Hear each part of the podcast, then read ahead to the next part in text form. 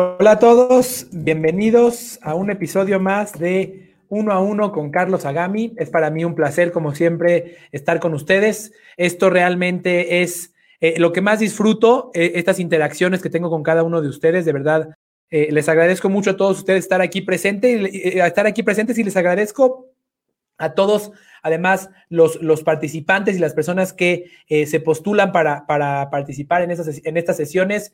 Eh, quiero decirles que sus comentarios, pues básicamente eh, pueden tocarle la vida a otras personas. Hay otras personas que buscan, pues, atender las mismas inquietudes que ustedes tienen. Así que, bienvenidos. Como siempre, de verdad es un placer total para mí estar con ustedes en este tipo de sesiones. El día de hoy vamos a tener a dos invitados. Eh, uno de ellos es eh, Marco, Pérez eh, y la segunda es Gabriela Avilés. En cualquier momento vamos a iniciar la conversación con ellos. y bueno, pues muy, muy emocionados de poder comenzar esta sesión del día de hoy. quiero agradecerles que pues nos hagan todas sus preguntas a través de, del chat aquí en Facebook es muy valioso para mí y enriquece mucho la conversación. Asimismo, eh, también los invito a todos, eh, compartan esta publicación si creen que alguien más de su red puede servirle. Eh, de esta manera, pues me ayudan a mí a cumplir mi propósito que es inspirar a las personas a servir. así que les, les agradeceré mucho a todos ustedes que se den a la tarea de compartir, de hacer que esto pueda llegar a otras personas. Muy bien, eh, muchas gracias a todos. Por aquí veo ya sus, sus likes. Eh, es, reconfortante saber que esto les está aportando valor a cada uno de ustedes. Así que eh, en cualquier momento empezamos con la primera persona. Carlos Tocayo, me da mucho gusto saludarte. Como siempre, un placer. Como siempre, un placer. Muchas gracias, Tocayo. Muy bien, mientras Marco se conecta, vamos a abrirle la posibilidad de una primera pregunta la primera persona que nos, nos, solicite el ingreso, con mucho gusto le daremos la invitación para que, para que participen. Nada más. Hola Martín, bienvenido otra vez, como siempre. Eh, Marco, nada más necesitamos que conectes tu micrófono y tu cámara. Perfecto. Muy bien, pues por aquí tenemos a Marco. Por aquí te vamos a ver en unos momentos. Mientras logramos que eh, Marco se conecte, quiero compartir con ustedes una reflexión eh, el día de ayer tuve la oportunidad de hacer una entrevista con eh, una persona que, eh, ya, verán por ahí la, entrevista, una persona que trabaja en Coca-Cola, que tiene muchísima experiencia en el conocimiento del comportamiento del cliente y en cómo reaccionar y cómo crear estrategias para enfrentar los cambios que vamos a enfrentar a continuación, los cambios que estamos viviendo todos. Y quiero compartirles que uno de los aprendizajes más importantes que aprendí de esta conversación, por cierto, esta semana vamos a, vamos a compartirla en el podcast, pero uno de los aprendizajes más importantes que obtuve es que eh, estábamos acostumbrados en las empresas a construir estrategias con mucha certidumbre y a decir, este mes vamos a vender 100 mil pesos y tener certidumbre de que eso iba a pasar. Y incluso a basar nuestras decisiones en mucha, en mucha información para atrevernos a elegir A o B. Eh, e, eso, eso hacíamos continuamente, decíamos, eh, pues si quiero tomar esta nueva estrategia, primero quiero tener toda la información disponible para estar seguro de que esta estrategia va a funcionar. La, el, el mundo que, en el que nos encontramos ahora requiere que convivamos mucho más con la incertidumbre de lo que estábamos acostumbrados. Requiere que nos atrevamos a realmente tomar decisiones rápidas sin tener toda la información en las manos y más bien obtener información de qué tanto funcionó una estrategia, pero de la realidad, no de una estimación. Hoy no es momento para todos los que estamos en alguna organización, hoy no es momento para eh, repensar y hacer presentaciones de PowerPoint continuas antes de decidir qué estrategia vamos a llevar a cabo. Hoy es, hoy es momento para... Eh, idear estrategias y ejecutarlas rápido y medir los resultados después. No tenemos tiempo de, trabajar como lo hacíamos en el pasado. Y me parece que es una gran lección para que podamos enfrentar los cambios que vienen en, estos momentos. Creo que lo, que lo primero que podemos hacer es no dejar la conexión con nuestros clientes. ¿A qué me refiero con esto? Buscar, como lo que yo estoy haciendo en estos momentos con ustedes, buscar cuál es el tipo de conocimiento que tengo yo que a mi cliente le pueda hacer sentir lo que espera. Eh, ahora, cuando hablamos de post pandemia, recuerden, siempre estamos hablando de ayudar a las personas a sentir lo que persiguen, a sentir lo que buscan sentir. Post pandemia, una de las cosas que los clientes van a querer sentir es certidumbre de que no me voy a contagiar. Eh, eso es algo que todos, todos lo vamos a estar buscando. Eh, salimos a la calle independientemente de que ya haya, eh, de que ya nos den la posibilidad de salir, necesitamos necesitamos tranquilidad de que el lugar a donde voy me va a dar certidumbre. Así que eh, todas las medidas de seguridad en este momento me van a permitir servir a mi cliente en esa emoción de certidumbre que está buscando, que todos lo, lo estamos persiguiendo. Porque quizás algunos de nosotros, aunque nos den permiso de salir a una tienda e interactuar con vendedores, quizás no lo querramos hacer porque aún tengamos miedo de lo que esto pueda causar. Eh, independientemente de que ya nos haya dado permiso el gobierno.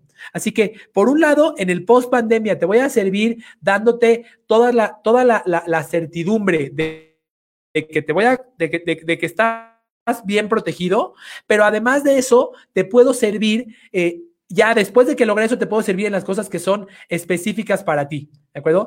Em, en las cosas que tú especialmente buscas sentir. Así que, primero, si nosotros vemos eh, eh, eh, el cerebro, y por ahí si algunos de ustedes han participado en alguno de los entrenamientos que yo, que yo he dado, saben que yo les hablo acerca de las partes del cerebro. y, les comparto que el cerebro tiene tres, tres partes que nosotros entendemos. Una de ellas es la parte racional, otra de ellas es la parte que se mueve por las emociones, de hecho se los voy a mostrar por aquí. Y otra de ellas es la parte que nos hace sobrevivir. Aquí la verán atrás de mí. Lo que ven ustedes de color rojo es el cerebro reptiliano. Y eso es, eh, es el cerebro que lo que busca es que sobrevivamos. Es el cerebro que hacía que los cavernícolas corrieran de un mamut. Cuando, cuando yo siento riesgo o, o, me, siento, me siento angustiado porque quizás me puedo contagiar de una interacción contigo, entonces no me voy a atrever a, eh, a, acercarme. Lo primero que tengo que hacer es servir el cerebro que está aquí de color rojo. Después, el que está de color amarillo, que, es, que son las emociones. Pero primero tengo que lograr, que lograr darte certidumbre. Y después pasamos al que está de color amarillo, mi querido Moshe. Entonces, ahora sí es cuando vamos a tratar de entender cuál es la emoción específica que tú quieres sentir. A lo mejor, por ejemplo, por aquí que se está conectando Marco, espero que ahora lo logre. A lo mejor lo que está buscando una persona que le, está, que, le puede comprar productos a Llano de la Torre, como ustedes saben, que vende eh, pisos, eh, azulejos, losetas, etcétera. Quizás lo que está buscando esa persona es sentirse especial para su familia o quizás está buscando certidumbre porque es su negocio. Primero satisfago la parte física primero satisfago lo que, lo que le hace eh, perder el miedo a, dejar de sobrevivir o a morir o a, o, a verse, o a verse afectado físicamente y después voy a entrar en el cerebro del color amarillo que es en la emoción que esta persona busca sentir específicamente.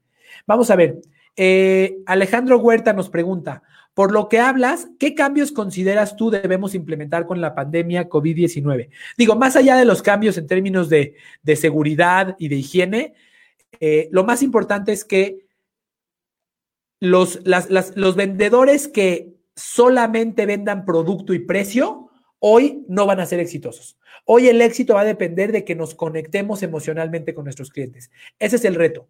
Y hoy lo que tenemos que hacer es procurar alcanzar esto a través de distintos canales, a través de eh, hacerlo por medio de eh, las redes sociales, por medio de un WhatsApp, por medio de, las interacciones físicas que tengamos con ellos, ¿de acuerdo? Así que hoy es momento de, una, de, buscar una conexión mucho más cercana con nuestros clientes. Muy bien, eh, por aquí, saludos, plan de Ayala. Ok, muy bien. César, tiene razón. César nos dice, recordarán a quien haya estado atento en estos tiempos de pandemia, sin duda. Eh, eh, cuando, cuando la emoción es más alta, siempre que nuestro nivel, nuestra intensidad emocional es más alta, nuestra memoria es mayor. Seguramente los caballeros recordarán cuando alguna vez alguna mujer les dijo, es que no fue lo que me hiciste, sino lo que me hiciste sentir.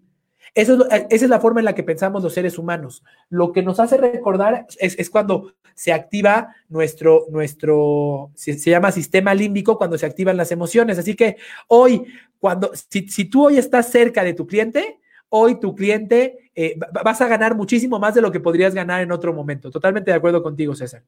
Muy bien. Eh, pues veo que aún no se ha conectado Marco.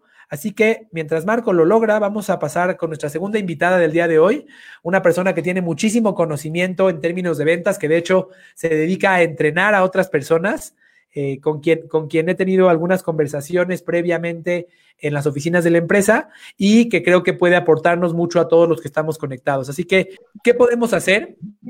Lo primero es que yo como colaborador quiero sentir que me estás cuidando. Quiero sentir que estás cerquita de mí y no que y no que me mandaste a la guerra y tú, estás revisando los resultados desde tu oficina. Quiero sentir que estás cerca de mí. E, e, ese es el sentimiento que le queremos hacer, hacer sentir a la gente. No, no, queremos que, vean a los líderes como, eh, pues como, como, gente insensible o como gente que desde la comodidad de su oficina o de su casa eh, pues puede dar instrucciones de lo que sea. Entonces, quiero, quiero que esté cerca de mí. Eh, ¿Cómo vamos a lograr esa cercanía? Lo primero es que quiero que me des instrucciones muy claras de cómo cuidarme. apenas aprendí, por aquí les voy a poner en el chat la liga, que las empresas tienen que, eh, que tomar un curso del IMSS, del Seguro Social, donde vienen estas recomendaciones. Eh, de, cómo, de cómo enfrentar esto. De hecho, se los voy a compartir en este momento por medio del chat. Todos debemos de, de, apegarnos a esos, a esos requisitos.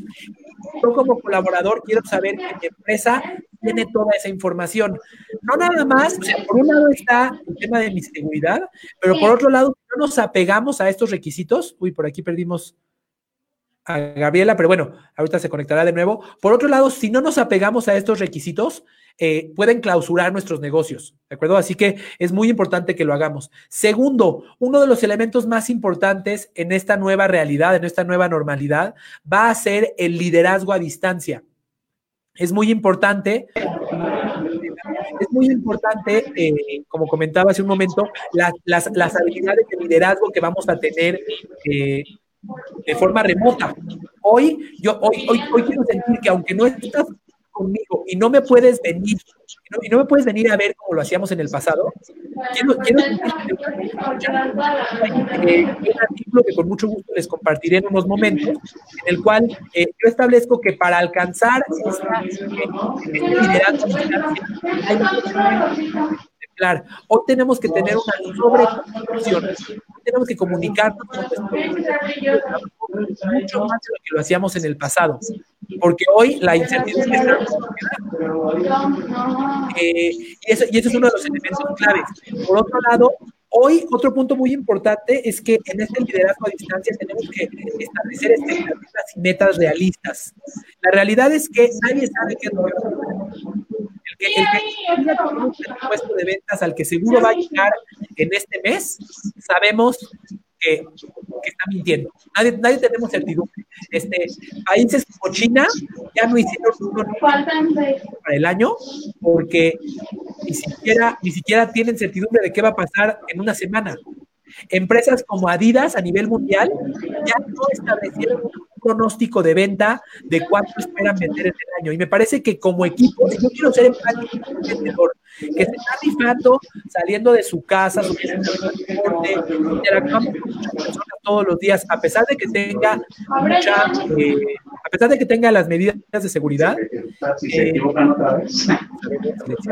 Gracias por su mensaje, listo. Eh, a pesar de que tenga las medidas de seguridad, si te estoy mandando a la guerra, quiero que tú sientas que te cuido. Entonces, uno de los elementos es, quiero que me pongas expectativas reales. No quiero que me mandes a la guerra. Por ahí tuvimos a una persona en una, en una intervención, en, una en uno de estos uno a uno, que nos decía, mi empresa me puso una meta que a fuerzas tengo que lograr y ni siquiera tengo idea de qué va a pasar en dos semanas con el mercado. Eso puede ser totalmente contraproducente porque va a generar un estrés en las personas que puede, que puede dañar eh, su estado de ánimo y que incluso puede hacerlos más, más vulnerables a la, enfermedad. Sabemos que cuando estamos más estresados, nuestras defensas bajan. Así que esa sería otra recomendación. Por otro lado, otro tema bien importante que yo te diría, este, mi querida Gaby, es tenemos que ahora tenemos que establecer un propósito que inspire al equipo. Eh, hay, un filósofo que yo eh, admiro mucho y del cual hablo continuamente, que es Friedrich Nietzsche. Y Friedrich Nietzsche dijo que aquella persona que tiene un porqué encontrará el cómo. Si tengo una razón, encontraré el cómo. Si yo trabajo, y esto se lo digo porque lo he escuchado de, muchos colaboradores en empresas, si yo trabajo en una empresa en la cual el jefe me pone a ejecutar ciertas cosas para su beneficio y no entiendo qué beneficio va a tener para mí, no me voy a comprometer. Yo he hablado con vendedores que me dicen, aquello que, aquello que me está pidiendo mi jefe que haga, solamente lo hago, solamente lo haría para que él se vuelva más rico. ¿Por qué lo querría hacer? ¿Por qué lo querría hacer si, si, nada más es para que él se haga más rico? Entonces, aquí algo de lo, que de lo que tiene que lograr cada empresa es generarle un propósito a sus colaboradores y decirles, a ver, existimos, por ejemplo, ahorita estaba conectada una persona de Llano de la Torre.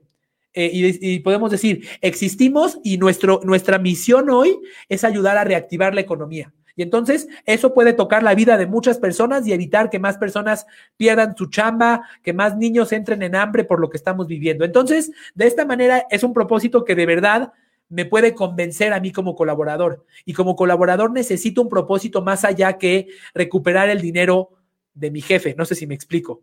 Eh, ese es un punto muy importante. Te doy un par de puntos más. Eh, otro tema es que hoy hay que generar planes 100% claros. Hoy hay que dar estrategias muy contundentes y muy reducidas. Estamos acostumbrados a dar instrucciones que son súper largas y súper complejas, eh, incluso con nombres muy rimbombantes. Y eso causa que las personas se alejen de nosotros y vean menos factible lo que, lo que les estamos pidiendo. Y de repente, eh, incluso nos pasó, si te acuerdas, Gaby, en una, en una reunión con tu equipo de trabajo, que ellos conocían el nombre de una estrategia, pero no sabían ni lo que significaba ni cómo ejecutarlo. ¿Por qué? Porque muchas veces cometemos el error de eh, plantear estrategias o plantear nombres muy complejos y no, no aterrizarlos a la realidad. Hoy lo que tenemos que hacer, desde mi perspectiva y de acuerdo con los, con los estudios que se han hecho de comportamiento de los colaboradores, lo ideal es que le demos a cada persona cuatro cosas que hacer, cuatro pasos. Estos son los cuatro pasos que te pido quiero eh, esta, medida de seguridad, quiero que eh, abordes al cliente de esta manera, quiero que le preguntes esto y quiero que lo, atiendas así. No quiero, no, no, quiero que me compliques más, porque mientras más, mientras más complicas, mientras más complicas esta situación, más incertidumbre se genera. Y como dice el dicho, el que mucho abarca, poco aprieta. Hoy tenemos que buscar eh, abarcar menos, pero ser muy efectivos en esas cosas que hayamos elegido. ¿De acuerdo? Y el último punto que yo te diría es que eh, ayudar a los colaboradores, también hoy podemos darles herramientas, darles objetos, productos, tablets, pantallas que les ayuden a lograr su servicio con menos contacto físico con el cliente, pero al mismo tiempo eh, satisfacer las necesidades y y, recuperar las ventas perdidas. Este, por herramientas me refiero, me puede, me puedes dar un catálogo para que yo le muestre algo a mi cliente, me puedes dar un adicional que antes no tenía, por ejemplo, en el caso de, de, tu empresa, Gaby, eh, y, de esta manera me vas a dar un arma con la que me vas a mandar a la guerra, con la que me vas a facilitar mi proceso. Y hoy es el momento de pensar en esas herramientas. No se diga además que esas herramientas pueden condicionar el comportamiento de la persona. Déjenme compartirles. Hay un libro eh, que se llama Switch, que habla acerca de cómo generar cambios en las personas, que es extraordinario, se los recomiendo mucho. Eh, y una de las cosas que dice es que se han hecho muchos estudios de cómo hacer que la gente consuma menos palomitas en el cine. Se han hecho esas preguntas. Oye, a ver, eh, para que la gente consuma menos palomitas, lo que tengo que hacer es darles una concientización de que comer tantas palomitas no es bueno. No, esa no es la respuesta. Para que la gente consuma menos palomitas, lo que tengo que hacer es subir el precio. No, esa no es la respuesta. ¿Sabes cuál fue la respuesta? Hacer envases más pequeños. Y cuando el envase es más pequeño, la gente come menos palomitas. Así de sencillo, así de sencillo. Eh, ¿qué, ¿Qué ocurre? Que el objeto condiciona a la persona, condiciona su comportamiento. Hoy podemos crear objetos que condicionen el comportamiento de nuestro equipo y que les ayuden a hacerlo mejor. Este, en, ingeniería, los japoneses lo llaman pokayokes. ¿A qué se refiere esto? Son pokayoke en japonés quiere decir a prueba de tontos. Eh, y, lo que, y lo que hace es que hay ciertos objetos que te impiden que te equivoques. Te voy a, voy a, voy a, ponerte, voy a ponerles otro ejemplo. Eh, hubo un caso de una aerolínea, no recuerdo qué aerolínea fue, que eh, tuvo problemas de, aviones que se cayeron. ¿De acuerdo? Y se dieron cuenta cuando, cuando se cayó el avión y cuando fueron a revisar los restos, que la razón por la que el avión había caído es porque habían conectado dos tubos y no le habían quitado el tapón a uno de ellos. Tenía un tapón de plástico y no se lo habían quitado. Y entonces, este, este, eh, la, realidad es que ellos mismos habían causado el accidente. A un ingeniero se le ocurrió lo siguiente, que en vez de que el tapón del tubo fuera chiquito, que fuera grandotote, para que no pudieras terminar de armar el avión si no, si no quitabas el tubo. Y entonces, con eso, no te puedes equivocar porque no, no, no, no, va, no, va, no va a entrar el tubo al avión si no le quitas el megatapón que tiene. ¿Me explico? Eso se, eso se llama hacer un proceso pocayoque, a prueba de tontos. Y no es, y no es algo peyorativo, es facilitarle la vida a, a nuestro equipo de trabajo. Y podemos hacer esto en cosas que le ayuden a prevenir eh, a prevenir contagios, en cosas que ayuden a ofrecer más cosas a los clientes. Por ejemplo, con una empresa con la que trabajé alguna vez que tenía la instrucción de mostrarle tres prendas a cada cliente, eh, tres objetos a cada cliente, lo que hicimos fue que construimos una, una, una mesita, así como las mesitas de los restaurantes, las charolas de los restaurantes chinos en los, en los fast food que tienen divisiones para que sirvan el arroz y la, la verdura y bla, bla, bla. Asimismo, eh, e, estaba esta charola y en cada uno de los espacios tenías que poner un producto. ¿Qué ocurre? Que el objeto estaba condicionando el comportamiento de la persona y fue muy efectivo. Así que esas serían mis recomendaciones de cómo, de cómo ayudarle a nuestros, a nuestros vendedores a sentirse mejor. Todo partiendo de la empatía con ellos. Eh, ellos tienen que saber que estamos que, estamos para servirlos a ellos. Yo cierro nada más con un mensaje más para darte la palabra de nuevo, Gaby. Eh, un líder existe para servir a su equipo y no al revés. A veces, a veces lo, entendemos lo entendemos al contrario, porque acostumbrados a los jefes y porque además en México y Latinoamérica le tenemos mucho miedo a la autoridad. En México, cuando, cuando, y corríjanme si me equivoco, pero cuando ustedes van a la iglesia, por ejemplo, y, el padre, el pastor que está enfrente, eh, dice algo, ¿quién se atreve a cuestionarlo? Absolutamente nadie, no nos atrevemos porque nuestra cultura es de que el que está arriba sabe. Eh, como decimos en México, el que sabe, sabe. No, pues él sabe. Si él dijo, debe de ser cierto, pues él está vestido como tal. Hay un, hay un libro que se llama eh, la, psicología de la persuasión de, de Robert Cialdini, en el cual él demostró que esto es bien simpático, a una persona, una persona que estaba en el hospital con una infección de oído, cuando llegó una enfermera a decirle que le tenía que poner gotas para el oído, para curar el oído, pero que se las tenía que poner por no sé si me explico, se las tenía que poner por donde qué. Bueno, el paciente aceptó que la enfermera le ponga las gotas ahí donde les platiqué para darle el oído. A pesar de que es totalmente ridícula la, la, la, la, cosa que le hizo, el paciente lo aceptó. ¿Por qué? Porque estamos acostumbrados a, a subordinarnos a la, a, la autoridad. Eh, y, y, en realidad el modelo de liderazgo tiene que ser totalmente al revés. Yo como líder existo para servirte a ti y que tú tengas éxito, porque si tú tienes éxito, yo también lo tendré. Esa es mi perspectiva. Eh, Cari, ¿qué opinas? Sí, muy interesante. Muchas gracias, Carlos. De hecho, este, sí hemos estado trabajando en eso. Estamos trabajando en una nueva reestructura de venta. Pero mi duda es, por ejemplo, ahorita tenemos un protocolo de 15 pasos. Sería demasiado. Tenemos que hacer la reestructura a tal vez cuatro. Estamos trabajando también en el prechequeo, ya con el nuevo alineamiento de la Secretaría de Trabajo. Se están tomando cursos. Nos estamos preparando muy bien para volver. Pero eh, hemos, en este tiempo hemos eh, cambiado varias veces de estándares. Entonces, nuevamente regresar y ahora cambiarles el, protocolo, creo que nos ha, nos ha costado un poco de trabajo que la gente lo acepte. Entonces, a lo mejor... Perdón, yo, yo, perdón que te interrumpa. Yo, de hecho, eh, el hecho de que tú como empresa cambies el protocolo hacia la nueva realidad, demuestra a tus colaboradores que sí estás dispuesto a cambiar. Que sí está, o sea, que sí, que sí estás tomando acciones. De hecho, si yo fuera un colaborador en tu empresa y veo que no cambias nada y me pides lo mismo, me sentiría muy preocupado, porque me daría que realmente no estás buscando, o sea, realmente no te estás adaptando. El hecho de, es al contrario, cambiaría el protocolo a cuatro pasos y, lo cacarearía muchísimo. Haría mucho ruido diciéndole a mi equipo, ¿qué creen? Entendimos que la situación es diferente y como los queremos ayudar a ustedes a, que recuperen las comisiones perdidas, como queremos que alcancemos nuestras metas y además los queremos proteger, estamos cambiando. Eso es, eso es lo que más certidumbre me va a dar. Imagínate que, yo soy el, el marinero de un barco y veo que estamos dirigiéndonos hacia un iceberg y el capitán dice, no, estamos bien.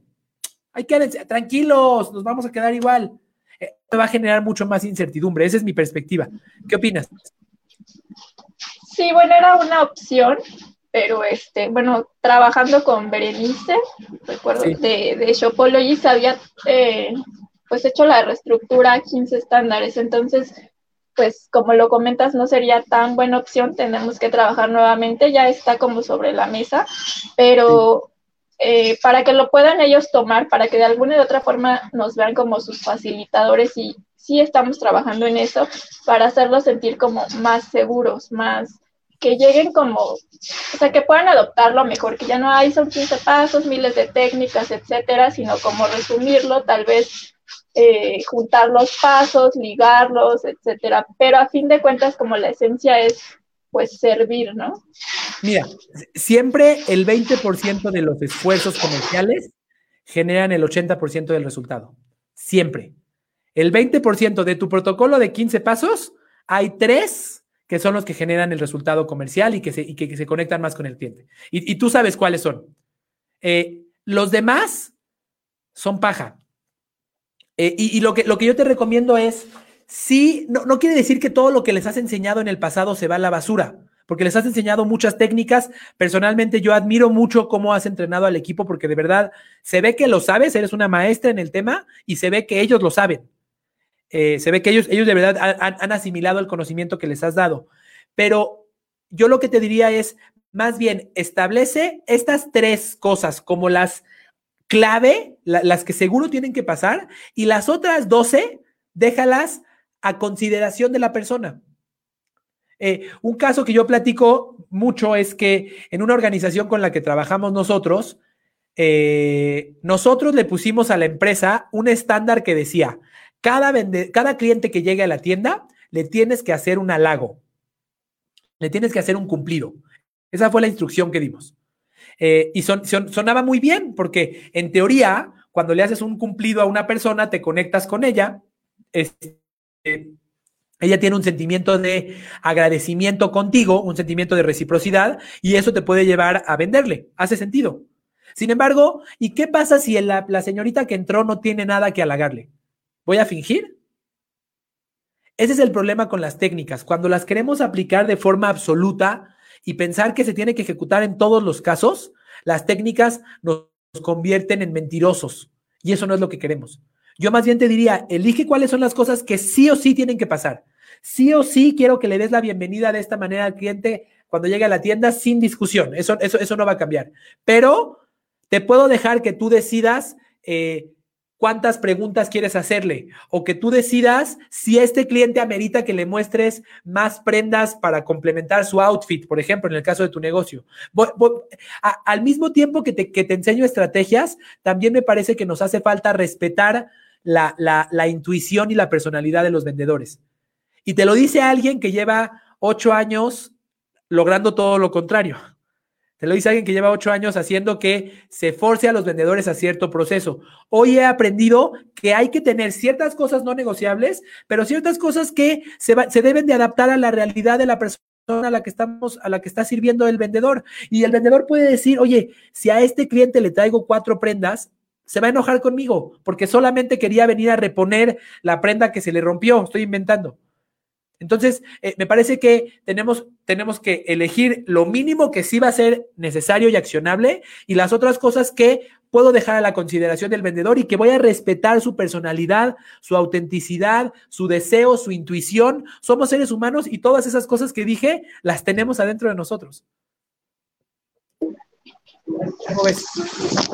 Muy bien, Carlos. Otro punto que quería platicar contigo.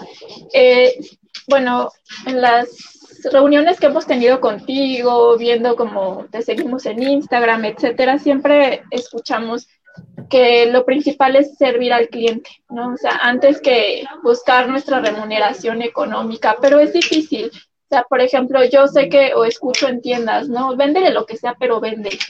Entonces, eh, ¿cómo poder empezar a cambiar? Porque regularmente cuando atendemos al cliente, intentamos venderle más, lo más caro, etcétera. O sea, es algo que ya traemos como en nosotros como vendedores. Bueno, no todos, pero, pero sí en la mayoría. ¿Cómo empezar a transmitirles como este amor a, servirlo, a servir al cliente? Eh, eh, estoy de acuerdo y me parece que nosotros mismos, los líderes en, en las organizaciones, nosotros mismos hemos, hemos generado ese, ese, esa cultura. No es culpa de ellos. O sea, nosotros mismos, cuando los forzamos a una, a una cuota y le decimos, no importa, tú véndele. Y luego tenemos una frase que usamos que dice, eh, tienes que cerrar siempre. Y si no cerraste, eres malísimo. Es más, yo vi cómo entró un cliente y no cerraste. Yo se hubiera cerrado si, si, fuera tú. Cosas que son 100% mentira. Entonces, nosotros mismos hemos creado esa enfermedad y nosotros somos los que hemos contagiado a, a los equipos comerciales. Eh, déjame compartirte una historia que aparentemente no tiene nada que ver, pero tiene mucho que ver. Eh, yo tengo, tengo dos hijos. Como alguna vez te he contado, tengo dos hijos, están cerca de cumplir tres años. Y mi esposa y yo eh, estábamos desde, desde que empezaron a crecer, ya a lo mejor al año y medio que empezaron a comer eh, ya comida normal, este, mi esposa y yo estábamos preocupados acerca de cómo lograr que un niño se alimente bien. ¿De acuerdo? ¿Y a qué estamos acostumbrados en México? A que la mamá te dice, no, no, no, no, te tienes que acabar estos tres pedazos de pollo o no te puedes bajar de la mesa. Tienes que comerte eso a fuerzas. Y mi esposa eh, se dio la tarea de ir, de ir a buscar a una nutrióloga. Esta nutrióloga tiene un modelo de alimentación que se llama alimentación intuitiva. Y lo que dice su modelo es, la persona, tu estómago, tu cuerpo, te dice qué necesita comer y cuándo no necesitas forzarlo. Si, el, si al niño ahorita solo se le antojó comer una tortilla, respétalo porque es lo que naturalmente su cuerpo le está pidiendo. Eh, lo, lo, que dice esta nutrióloga es, ¿qué pasaría si yo te digo ahorita, ahorita, porque como yo soy tu mamá, te digo, ahorita te tienes que comer cuatro piezas de pollo. Oye, mamá, pero no tengo hambre. No me importa, te las tienes que comer. Pues no lo harías, la mandas a la fregada. ¿Por qué? Porque, porque te están forzando algo que no, que no va, que no es natural contigo. Y eso es lo que ocurre con la alimentación. Ahora, ¿cómo traigo, cómo, se relaciona esto con el servir al cliente? Naturalmente el cliente tiene una necesidad, por eso se acercó a ti. Y si tú forzas, si tú forzas a que se lleve la tercera prenda a fuerzas porque tú necesitas, porque te dijeron que lo tienes que hacer, tu, tu personalidad y tu comportamiento no verbal te va a delatar. Eso es algo bien importante. Los seres humanos somos 10, eh, 7, no, no es exacto, pero somos esto de comunicación verbal y esto de comunicación no verbal. Todo esto, todo esto de comunicación no verbal. Nuestra comunicación no verbal dice mucho más que nuestra comunicación verbal. Entonces, si yo hablara con un vendedor tuyo, le diría, si tú estás buscando engañar a tu cliente para tus propios intereses, tu cliente lo va a notar, aunque no quieras. Tu cliente como ser humano va a notar, va a notar tus intenciones. En el curso de Estoy para Servirte les comparto que cuando dos personas realmente tienen un interés de servirse entre sí mismas, imagínate a qué grado llega que los corazones de las personas se sincronizan y empieza y su corazón empieza a latir a los mismos eh, a las mismas pulsaciones por minuto. Es natural, así somos los seres humanos. Cualquier persona que no esté sirviendo lo que está yendo es ir en contra, lo que está haciendo es ir en contra de su propia, de su propia naturaleza. Los seres humanos fuimos creados para servir. Y por eso hay muchas personas que se sienten apenadas cuando van a vender, porque muy dentro de ti sabes que no estás haciendo lo mejor para el cliente. Y cuando lo sabes, tu cuerpo reacciona, tu cuerpo se opone. Es natural. La primera respuesta que te estoy dando es, por el interés del vendedor, si lo que yo quiero es ganar más dinero, mi camino es soltar. ¿Tú sabes cómo yo le doy de comer a mis hijos? Pongo la, comida en la mesa. Ahora además tengo el placer de poder comer con ellos todos los días. Eh, pongo la comida en la mesa y que ellos agarren lo que quieran. Y si están en la mesa y se les antoja un dulce en ese momento, les doy un dulce, porque es lo que ellos necesitan y no los forzo. Pero ¿qué crees? De repente me ocurren ocasiones en las que mis hijos agarran el dulce y dicen, no quiero dulce, quiero sopa. Ellos lo decidieron. Fue natural. Y entonces ya no entré en esa restricción. Lo peor que puede pasar es que entres en ese, en ese modelo en el cual yo como cliente siento que quieres obtener algo de mí. Porque cuando me siento agredido o amenazado por ti, entonces ya perdiste. Entonces, eh, eh, eh, cuando me siento amenazado por ti, te voy a decir, gracias, estoy viendo, muchas gracias. Que es, que es a lo que llegamos. Es lo que nos pasa muchas veces en las tiendas. Es más, los clientes naturalmente ya llegan a las tiendas hoy con las garras de fuera, porque estamos acostumbrados a que un vendedor es ese depredador que, que va a buscar venderte a como dé lugar y que aunque te tenga que engañar, va a buscar cómo meterte un producto más. Si quieres ganar más dinero, yo le diría esto a tus vendedores, si quieres ganar más dinero, tu camino es soltar soltar, no, no, no forces, no forces absolutamente nada. Déjalo ir y de verdad dedícate a darle lo mejor al cliente.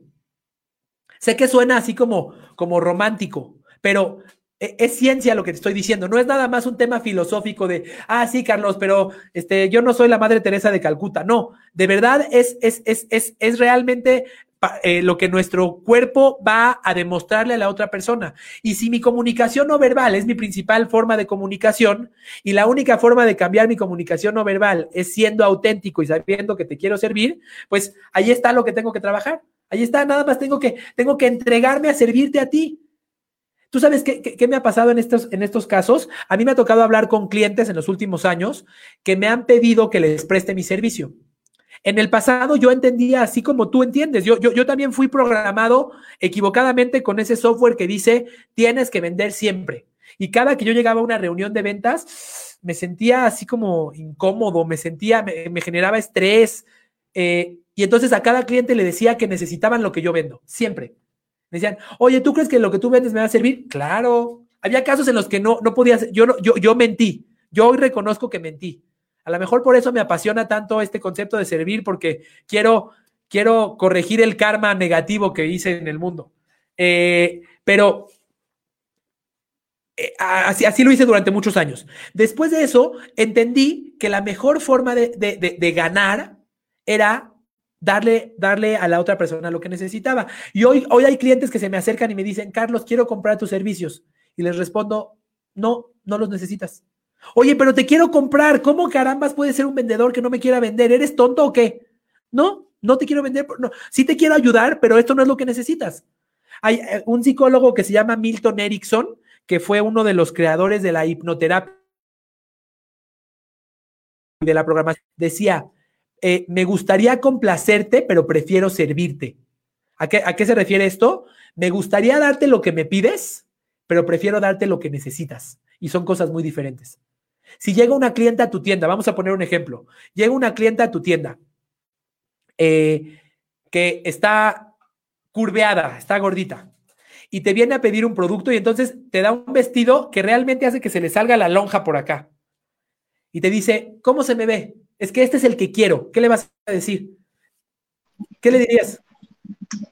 Bueno, pues le daría beneficios de la prenda.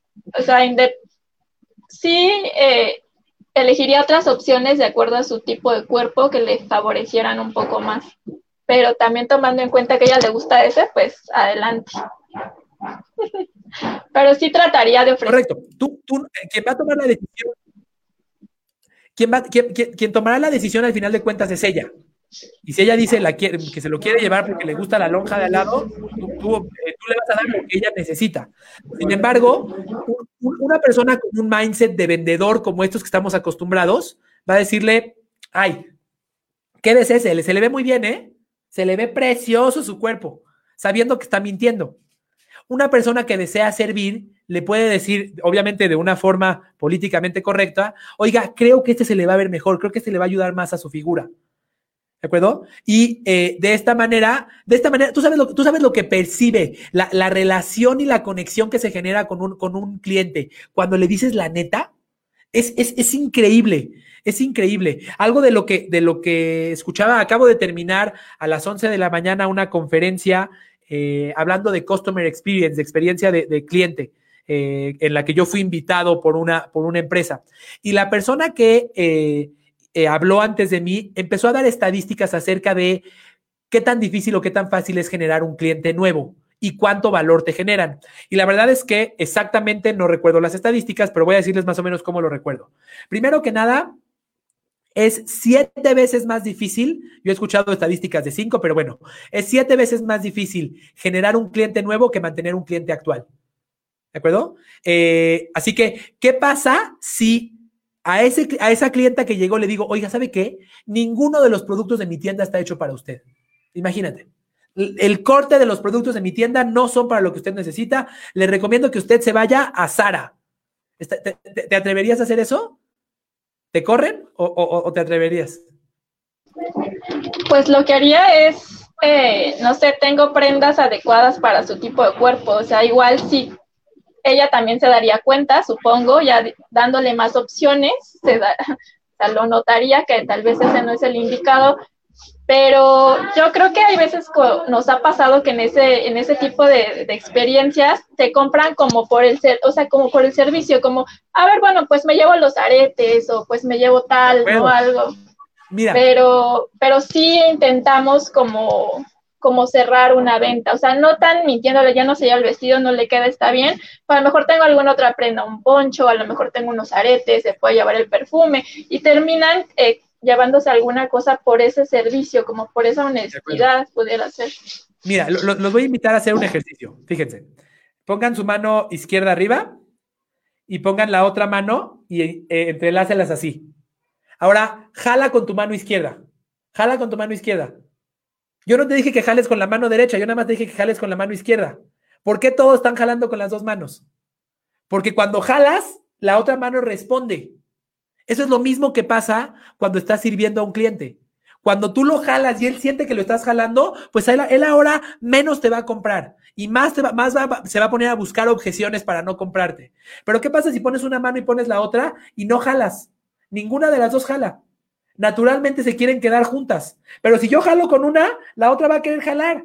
Ah, naturalmente. Eso es lo que nos ocurre cuando estamos vendiendo. Cuando el cliente siente que lo estamos jalando, hemos perdido por completo la conexión con él.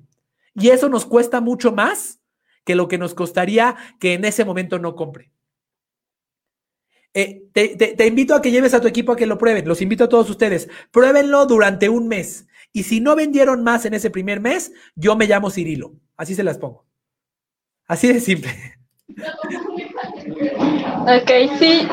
En realidad sí estamos como tratando de cambiar algunas cosas que pudieran ser como obsoletas, ¿no? Que a lo mejor eh, a ellos se les hacía difícil como tratar de que se adapten y, e igual que lo adapten como a su estilo. Entendemos que todos tienen diferente personalidad, etcétera. Pero sí darles como diferentes herramientas para que ellos decidan ocupar la, la que se la que les quede mejor, por así decirlo. Claro, muy pero, bien.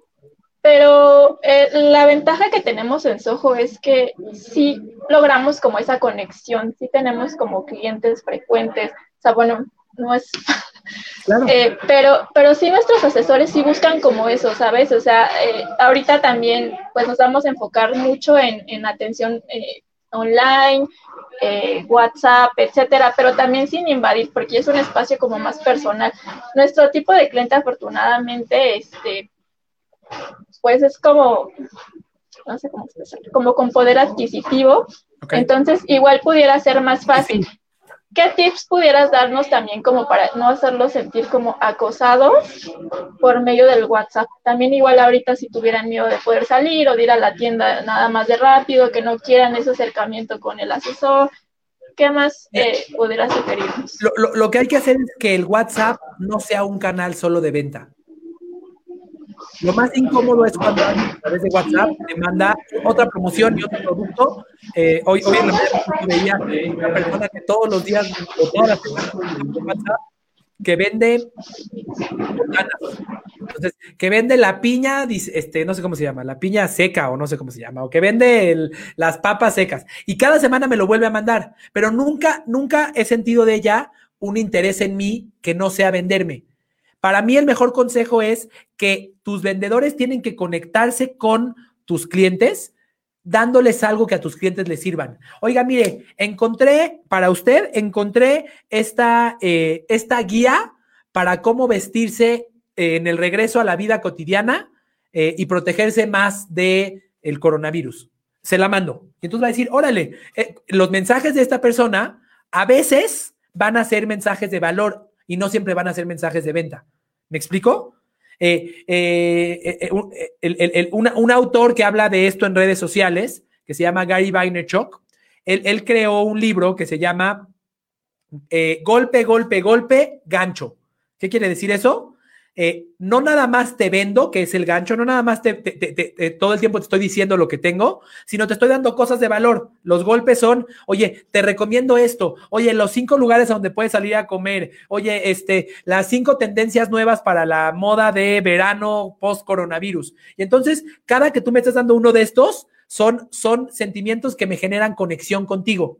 Y si después de muchos de estos viene una que diga, ah, por cierto, le tengo una promoción porque creo que este vestido puede ser ideal para usted, entonces sí voy a estar abierto a escucharte. Pero si solamente eres un, un, un, eh, promotor de spam, hasta te voy a bloquear, como pasó en el mail. Y eso es lo que hizo que muchas, que muchas eh, empresas o muchas personas neguemos el mail de otras, de otras empresas porque sabemos que cuando te mandan un mail lo único que quieren es venderte y nada más te mandaban, aquí están los productos y aquí están los productos y aquí están los productos, hasta que dijiste, ¿sabes qué? De suscribir, ya no quiero recibir tu mail. Pero ¿qué pasa si cada que me mandas un mail me estás dando algo que me sirva? Por ejemplo, yo cada semana le envío a toda mi red de, de contactos, les envío un mail con algo de conocimiento o con un pensamiento o con una entrevista o con algo que aprendí en la semana, sin venderles nada. ¿Y sabes qué causa eso? que ellos me buscan a mí, me dicen, oye Carlos, muchas gracias por los correos que me mandaste. Por cierto, ¿me podrías ayudar con ABC o D? Y sabes qué otra cosa es increíble además de esto, que cuando él te buscó a ti, el poder de negociación está en tus manos y no en él. No sé si me explico. Es muy diferente que yo te estoy rogando a ti para que me compres, a que tú me buscaste a mí porque en, tu mente me concibes como una persona que sabe del tema y, tú me viniste a pedir algo eh, para que yo te sirva. Ese es el valor de haberte servido, que ahora el poder de negociación lo tiene el servidor. Cuando, cuando eres un vendedor tradicional, pierdes todo tu poder porque le estás rogando, ay, por favor, ¿quieres una tarjeta de crédito? ¿Quieres una tarjeta de crédito? ¿Quieres una tarjeta de crédito? Al grado que te, te, empujan. Ya no, ya no quieren saber nada más de ti. Pero si tú estás aportando valor, ellos se van a acercar a ti. Esa es, esa es la, mejor estrategia para hacerlo. Y eso implica que tú, tú y tus vendedores se tienen que volver expertos en la industria, no, no, no, en los productos que venden, sino en la necesidad que resuelven. Y son cosas muy diferentes. Y la necesidad que resuelve Soho no es vestirse, porque vestirse lo hago con cualquier par de trapos. La necesidad que resuelve Soho eh, quizás es el estilo. Entonces, como, como Soho resuelve eh, eh, el estilo y, la, y la autoestima de la persona, que de eso sea de lo que me hablen. Y mejor, dales, con, dales conocimiento y contenido que ellos puedan compartir mire, aquí le mando algo que le puede servir para enfrentar los cambios que vamos a, que vamos a tener. En ese momento, ahora el cliente va, va, cuando vea el mensaje en su mente, no va a relacionarlo con un vendedor negativo que me quiere, que me quiere eh, engañar o que me quiere sacar dinero, lo va a relacionar con alguien que me vino a servir, me vino a dar algo. ¿Me explico? Sí, de acuerdo. Pero sí estamos, eh, bueno, lo vamos a tomar mucho en cuenta y estamos trabajando mucho en eso. Como todo este tiempo igual estamos viendo como tus videos, te ellos están enviando dinámicas, están yendo a cursos, etcétera. Entonces, son puntos muy importantes que vamos a tomar en cuenta y sí estamos como pues trabajando y ya que estamos listos para volver, estamos ansiosos por servir, por atender a nuestros clientes y te agradezco mucho pues este tiempo, este espacio y quiero invitar a la gente que no conoce Soho, que nos siga en redes sociales, estamos en Facebook, en la web y en Instagram. Entonces, estamos trabajando en la tienda en línea y la verdad es que eh, estamos trabajando también para que todos nuestros clientes puedan tener una buena experiencia de compra con nosotros. Y con estos tips, pues estoy segura que vamos a, a conseguir como, como un ganar-ganar para el cliente para la empresa. Entonces, estamos preparados. Pues eh, mi querida Gaby, te, agradezco muchísimo la, la, participación. Preguntas, veo en las preguntas y en los comentarios muchas personas más eh, coincidían con tus, digamos, eh, creo que son de valor para todos. sigan a Soho, S-O-H-O, una empresa mexicana que de verdad está buscando hacer la diferencia, una empresa mexicana que cuida a sus empleados. De hecho, de todas las empresas con las que yo interactúo, fue la primera en cerrar sus puertas cuando inició la contingencia. Eh, y bueno, además que tiene personas como, como Gabriela que de verdad son admirables en su trabajo, de todo corazón te digo, te admiro y respeto mucho lo que haces. Eh, y bueno, pues les agradezco mucho, te agradezco mucho tu, participación este, y seguimos en contacto. Muy bien. Eh, vamos a ver. Por aquí nada más antes de terminar, tengo por aquí una pregunta que me hizo Marco Antonio Pérez Rabadán. Discúlpame que no te haya contestado, mi querido Marco Antonio. Eh, me preguntó dos veces manejo de adversidad. Eh, nos, dice, nos dice Marco Antonio, ¿qué es manejo de adversidad? Eh, para mí, para mí, para mí, déjenme decirles mi, mi creencia. Para mí, el éxito consiste en convertir las adversidades en aprendizajes. No nada más estoy hablando como un meme, este, o como un mensaje que te mandaría tu abuelita en el grupo de WhatsApp con un piolín al lado. No me refiero a eso. Eh, para mí, el éxito consiste en que en que cada adversidad la decodifiques y, trates de entender qué te está tratando de enseñar. Vamos a ver el ejemplo. Hoy tenemos una adversidad que se llama coronavirus, que se llama no puedo estar, que, me causa que no puedo estar cerca de mis clientes. Perfecto.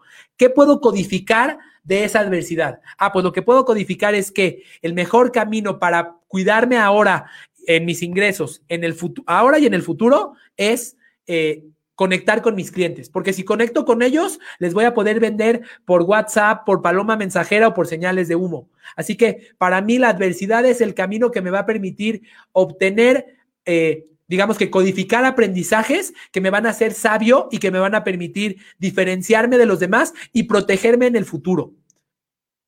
Así que esa es mi, mi definición y te agradezco la pregunta. Por aquí Horacio dice, nos quiere compartir una frase, te escuchamos. Vamos a ver, eh, por aquí Marina nos pone este comentario, que ella vende de esta manera. Mi querido Horacio, esperamos tu comentario, va a ser, va a ser un placer compartirlo por aquí. Eh, Martín nos dice, eh, es súper difícil mandar a un cliente con, un con el proveedor correcto.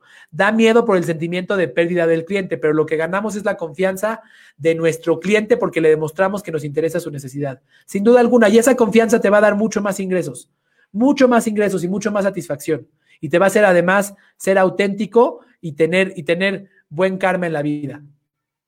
¿De acuerdo? Eh, me dicen por aquí que Marco está listo. Déjenme ver, Marco, ¿con qué nombre te conectaste? Vamos a ver, miren, aquí está, aquí está la frase de, de Horacio. Un buen líder no es aquel que le hace la vida imposible a sus colaboradores. Un buen líder es aquel en el que sus colaboradores darían la vida por él. Wow, está padrísima, mi querido Horacio. Está padrísima, muchas gracias. Eh, Marco, veremos eh, cómo, cómo te conectas. Cuéntame, Marco, en qué, con qué nombre estás participando para que te demos el acceso. Muy bien, pues me parece que Marco de nuevo no se pudo conectar.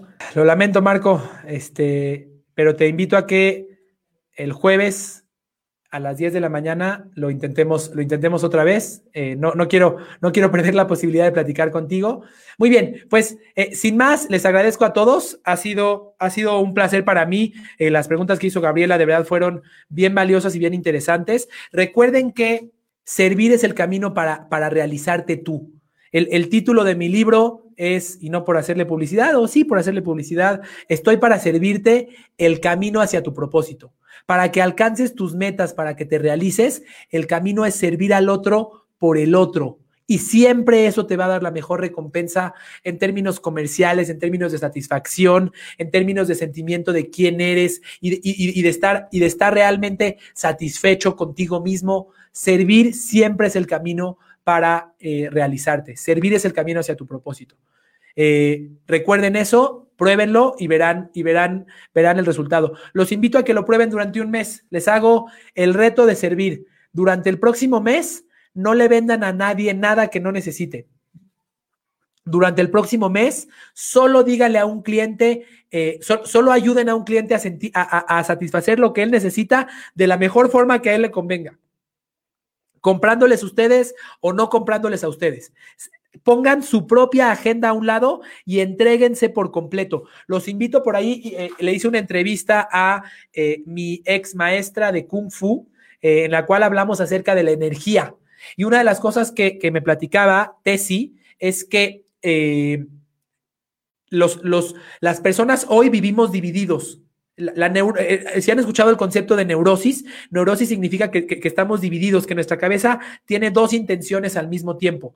Cuando yo me estoy dedicando a servir a una persona, cuando me estoy dedicando a atender a un cliente y no tengo solo su interés en mi cabeza, mi mente está dividida. La mitad está pensando en él, pero la otra mitad está pensando en mi ingreso. A veces el 90% está pensando en mi ingreso y solamente el 10% está pensando en él. Así que prueba entregarte por completo a la otra persona, a lo que la otra persona necesita, y te vas a llevar una gran sorpresa. Te garantizo que te vas a sentir satisfecho y realizado y que vas a obtener las mejores recompensas.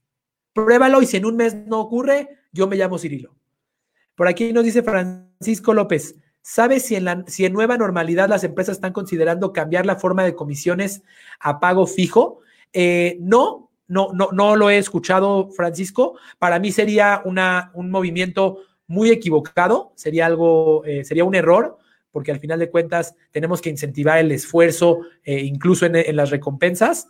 y me parece además que el pago fijo pues va a tener un impacto, por un lado, en no incentivar adecuadamente a los colaboradores eh, y por otro lado, puede ser más costoso para las empresas. Para mí, lo mejor es que se mantenga eh, las comisiones a pago variable. Marina nos dice, gracias, aprendí cosas que llevaré a cabo y servirles a los demás me satisface. Muchas gracias, Marina, gracias por, por participar. Muy bien, pues les doy las gracias a todos. Ha sido un placer eh, estar con ustedes en este uno a uno y nos vemos el jueves a las 10 de la mañana en un nuevo episodio de uno a uno con Carlos Agami. Ha sido un placer. Muchísimas gracias por participar, muchísimas gracias por estar, por estar presentes y por todos sus comentarios. Cuídense mucho y que tengan un excelente martes. Hasta luego.